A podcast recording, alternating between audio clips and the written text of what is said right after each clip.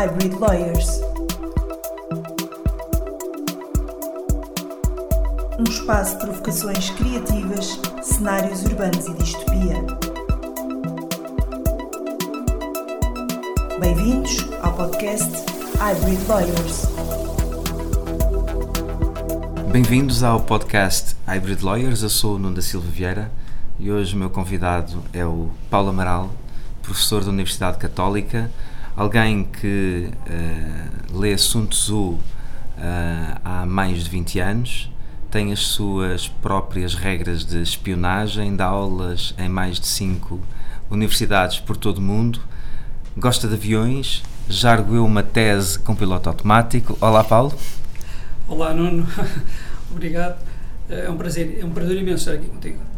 Paulo, uh, vamos uh, falar de imensas coisas hoje. Contigo, uh, nós podemos ter acesso a um conjunto de conhecimentos, uma espécie de enciclopédia viva. vamos começar por esta história. Um dia estavas no teu avião, admito que por cima do, do Mediterrâneo, e precisavas de arguir uma tese, é isto? Essa é uma história curiosa. Eu tenho um pequeno ultraleve, mas gosto de andar por aí. E fui dar aulas à Casa Blanca e estava a voltar e no dia seguinte tinha que arguir de facto uma tese eh, na altura no que agora é o Instituto Universitário Militar e era no dia de manhã, portanto estava com muito pouco tempo e aproveitei e, e fiz o que se calhar não se deve fazer, pus aquilo em piloto automático e fui escrevendo a minha arguição e no dia seguinte correu bem. Admito que isso não esteja previsto enquanto coordenação de trânsito aéreo. Não, eles ainda não arranjaram maneira de nos travar lá em cima. Paulo, uh, dás aulas na China também? Dou aulas, o, dou aulas na Tsinghua uh, já há sete anos, uh, no MBA deles em Tecnologia. E, e, dou dois, dou, dou, dou, no fundo, dois cursos e, e, um deles mesmo a convite do governo chinês. Também das aulas na Suíça? Estou muito ligado ao IMD e faço imensas coisas com eles. Conheces muitos alunos? Conheces alunos portugueses? Conheces alunos estrangeiros? Uh, alguma coisa que nos distingue positivamente ou negativamente ou nós estamos mesmo na cauda da Europa porque não aproveitamos as oportunidades? Epá, nós estamos numa zona geográfica diferente e que eu gosto muito, em particular, por isso é que eu vivo aqui. Do ponto de vista, enfim, olhando para os alunos, epá, nós somos tão bons como os outros. Uh, isto funciona melhor quando estamos todos juntos uns com os outros. E não tenho muito mais a dizer, depois cada pessoa é uma pessoa e, e depende da, da, forma como elas olham para a vida e querem pegar na vida e fazer coisas. Um, tenho tido as experiências mais fantásticas com alunos portugueses, mas também com alunos estrangeiros. E por isso é que eu adoro dar aulas lá fora. E gosto particularmente quando as aulas juntam várias culturas ao mesmo tempo, geram-se discussões absolutamente fantásticas. És então um fiel adepto do ensino colaborativo, depreendo? E como é que vês hum, esta nova transformação social que estamos a viver? Todos estes novos conceitos de smart cities, smart people, blockchain, novas tecnologias. Uh, como é que tu vês isto e como é que relacionas com a obrigação das universidades enquanto uh, entidades que devem incentivar a, a preparação de cada um de nós? Bom, podíamos estar horas a discutir esse tema. um, bom, é, é um tema que eu, que eu já sigo basicamente desde os anos 90, porque eu ensino informação e conhecimento, entre outras coisas, e rapidamente me apercebi da importância da tecnologia nas nossas vidas, em particular na vida das empresas, daí toda a questão ligada à estratégia empresarial uh, com tecnologia, mas também ensino. E, portanto, tenho feito imensas experiências uh, como utilizar tecnologia uh, no processo educativo, porque eu considero que as universidades são muito mais do que formação, são de facto educação. Um, e, o, e, o, que se passa é o futuro vai ser construído por pessoas diferentes e de preferência empreendedoras. Nós não sabemos o que, o que aí vem, mas sabemos que tivemos uma atitude empreendedora, podemos fazer melhor, o melhor com o que aí vem. Uh, e, portanto, o nosso papel, uh, e é isso que eu tenho tentado fazer nos meus cursos e com os meus alunos, não é tanto ensinar-lhes coisas, mas, mas ajudá-los a pensar ajudá-los a ir à procura das coisas, saber ir à procura das coisas certas, não ser enganado pelas erradas, saberem ter as discussões eh, lá está, colaborativas que criam conhecimento em conjunto e que criam aquele ânimo e, e, dão aquela dinâmica que nos torna quase dependentes, quase como se fosse droga desse sucesso, dessa, dessa da inovação e das, e das novas ideias. Uh, não é aprender e debitar uh, conhecimento a metro, é de facto eh, apreender uma atitude. E é uma atitude que, em colaboração, cria coisas incríveis. Eu acho que todos nós já experimentamos trabalhar com outras pessoas e ter aquela experiência fantástica de chegar ao fim e fazer uma coisa muito maior do que qualquer um de nós individualmente era capaz de conseguir fazer. E se isso acontece, depois de facto tornamos dependentes disso, mas dependentes do lado bom, queremos mais. Eh, e são esses bons momentos que nós, é, é com, esse, com essa essa atitude e essa emocionalidade que eu acho que nós devemos enfrentar a vida e enfrentar o futuro. E as universidades têm esse papel. As universidades, se não estiverem preparadas, correm o risco de enganar os alunos. Pois, esse é um problema que também me tem preocupado, que é, é há aqui uma questão ética. É, eu tenho que ter noção os alunos não sabem o que vão aprender e, portanto, será que o professor está a ensinar a coisa certa? As pessoas têm que ter essa moral. Saber que estão não só a ensinar a coisa certa, como estão a ensinar da forma certa, porque é isso que os alunos precisam. Uh, os alunos, desse ponto de vista, estão completamente desprotegidos. Uh, não quero criticar ninguém, nem pretendo estar no caminho certo, mas pelo menos tento. Tento novas abordagens uh, e tento, sobretudo, neste caminho, que é o caminho de uh, aquela velha frase de dar a cana em vez de ensinar a pescar em vez de dar o peixe. Uh, criar condições de autonomia na aprendizagem, porque mesmo que ensinemos as coisas mais avançadas hoje, elas vão se atualizar. E os alunos não vão passar o tempo todo na universidade a ouvir coisas. Claro que vão continuar a ir à universidade, obviamente, com, com, com as formações que forem necessárias, mas eles próprios têm que ter essa, essa vontade e essa independência de tomar essas decisões. E, e aprender não é só na universidade. Temos, temos tanta coisa que podemos ler e também tanta coisa à nossa disposição que nos pode enganar.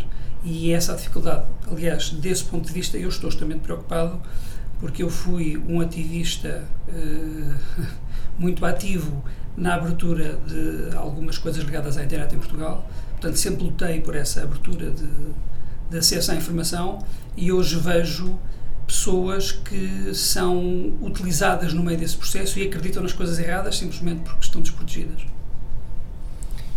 Apesar de teres uma experiência hum, académica difícil de igualar e teres um currículo extremamente longo, hum, na verdade foi nos últimos meses que as pessoas ficaram a conhecer mais o Paulo Amaral.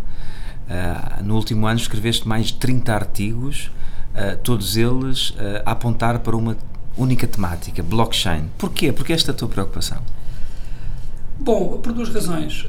Eu estou ligado à tecnologia desde sempre. O meu doutoramento foi, foi em tecnologias e sempre fui um curioso das, das tecnologias, a ponto de depois estar a desenvolver sistemas tecnológicos avançados na Europa uh, início dos anos 90 e depois desisti precisamente porque percebi que a Europa não ia lá nenhum e de facto não foi. Todos, todos, eu trabalhava com construtores de computadores e todos eles fecharam. Não há um único que tenha ficado de pé. E portanto, felizmente mudei de carreira antes.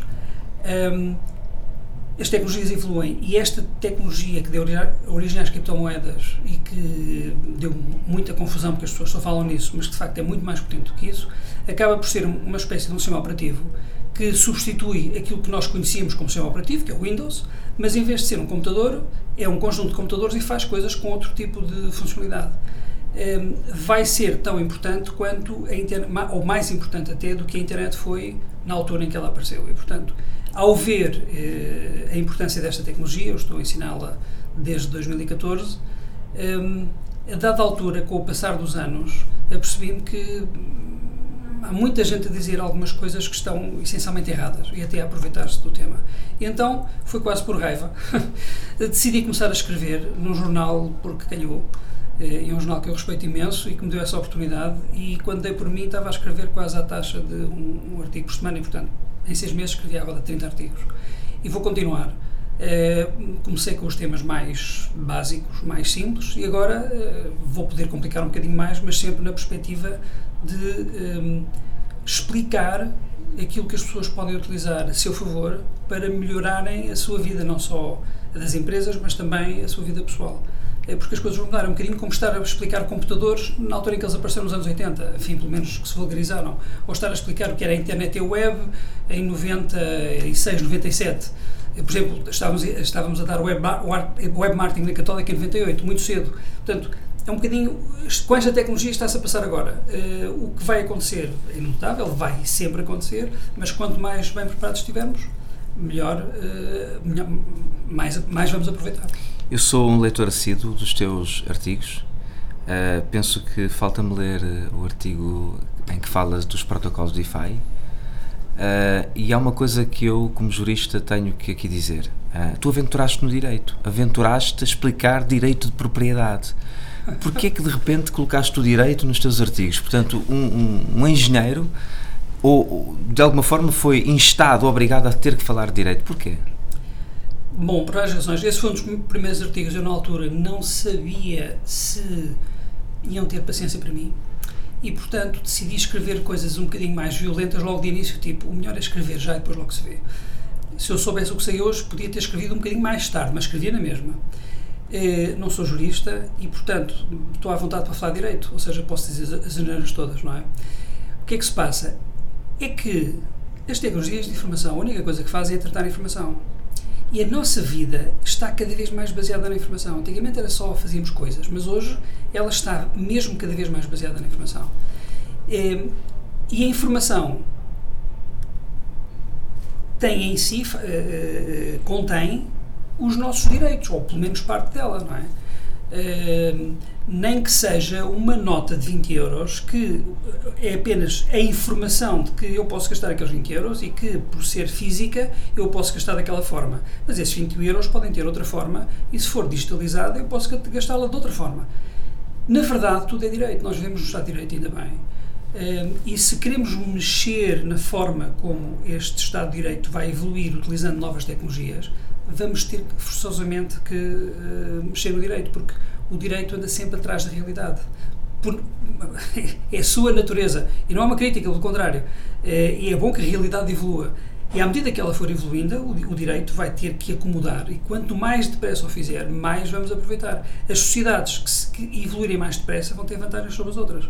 E isso é uma coisa que me preocupa, porque estou a ver alguma impassividade em alguns conceitos que até já podiam ser óbvios. E, portanto, este foi o primeiro. Falei, escrevi um artigo, aliás, um ensaio, eh, que dava pelo título Aliás, tem uma história com piada. Eram três artigos. e eu enviei para o jornal os três artigos. Eles acharam que aquilo fazia tão. Os três artigos faziam, faziam sentido. Acharam que aquilo estava tão bem que pensaram que era um ensaio. Então publicaram os três artigos como um ensaio. Mas de facto não eram três artigos.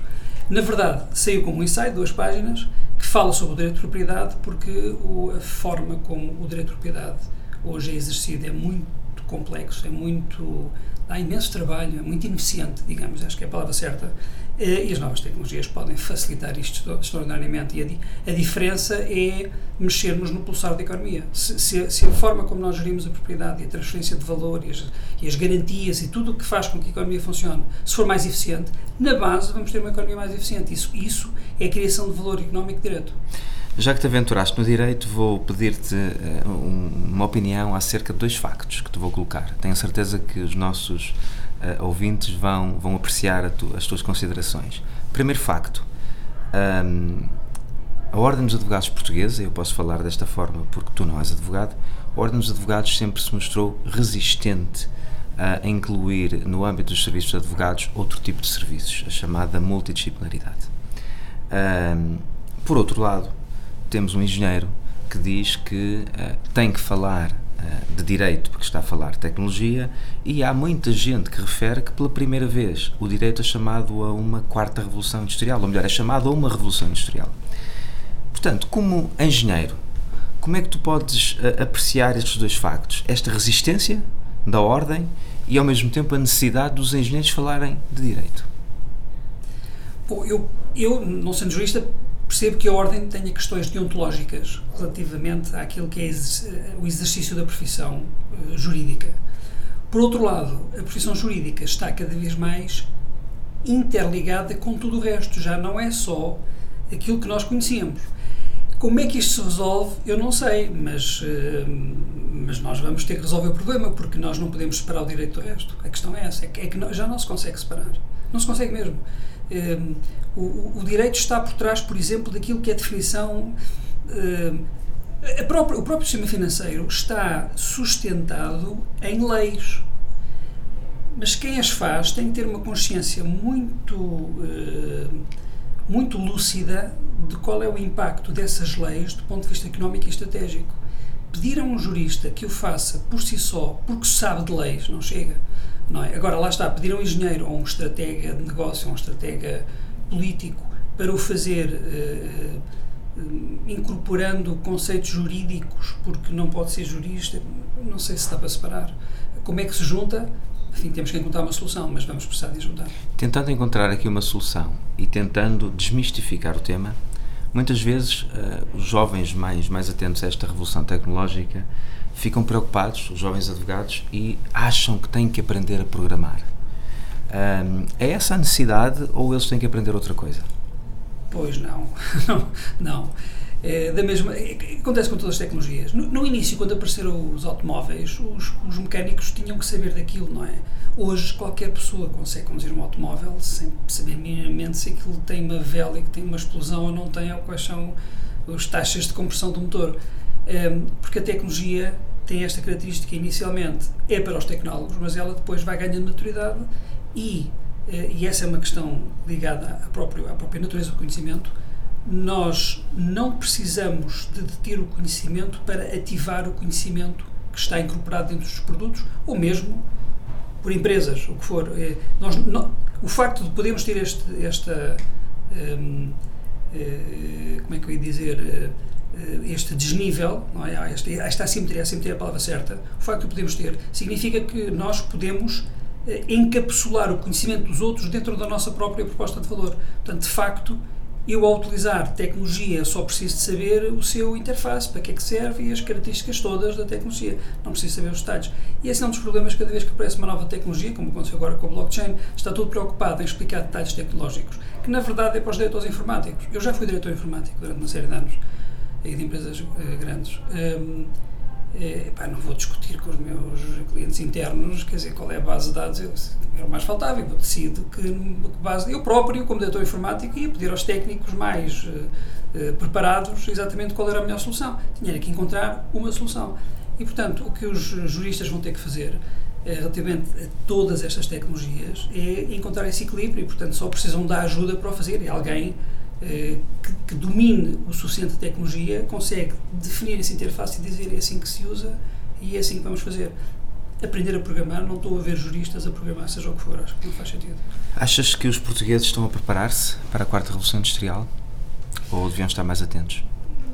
Eu acho que devíamos estar mais atentos. Eh, eu acho que os portugueses têm uma capacidade, nós, é conhecida, de desenrasca, absolutamente fora de sério. Das minhas experiências lá fora, vejo isso com, com para mim é muito claro.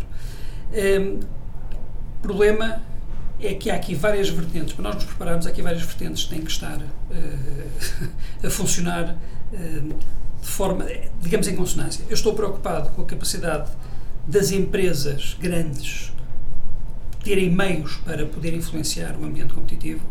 São cada vez menos essas empresas e cada vez menos capazes uh, de o fazer e, portanto, estamos cada vez mais dependentes em particular de empresas estrangeiras. Para dar exemplos, eu trabalhei na indústria seguradora, na altura havia uma série de empresas portuguesas, neste momento a maior é chinesa, acho eu, as, as outras não sei. Eu, quando comecei a trabalhar, trabalhava, havia imensos bancos, bancos portugueses e agora, enfim, para além da Caixa, eh, não sei se talvez do Montepio ou das caixas de crédito agrícola, a maioria depois, os outros grandes, são todos estrangeiros.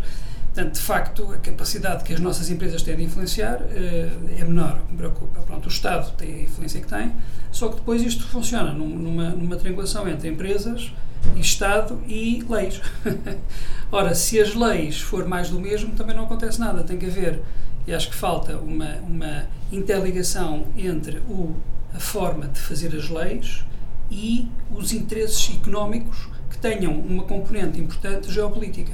E não é guerras entre nós, é mesmo termos capacidade de nos. Uh, de, de, de, de, influenciarmos no sentido que nos interessa e não andarmos só a reboque das leis que vêm da Europa, porque não é certo que sejam feitos feitas pelos países e que, e que nos interessam. Normalmente os países mais fortes na Europa têm interesse em fazer leis que também os beneficiam a eles, é normal.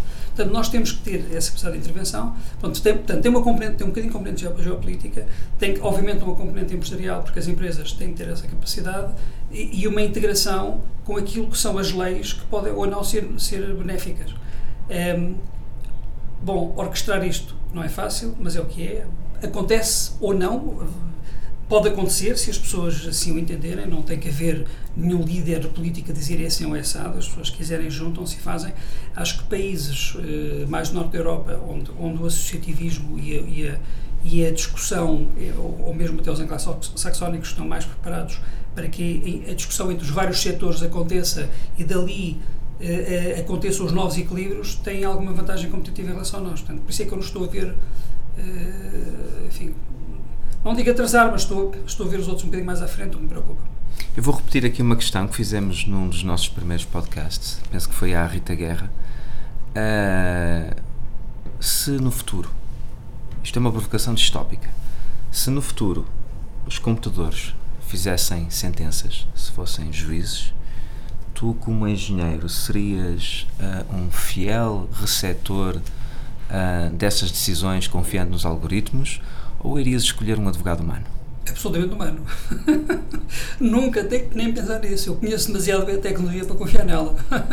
nem pensar. Estamos muito longe disso tudo, porque o humano tem elementos intangíveis, absolutamente impossíveis de captar pela tecnologia.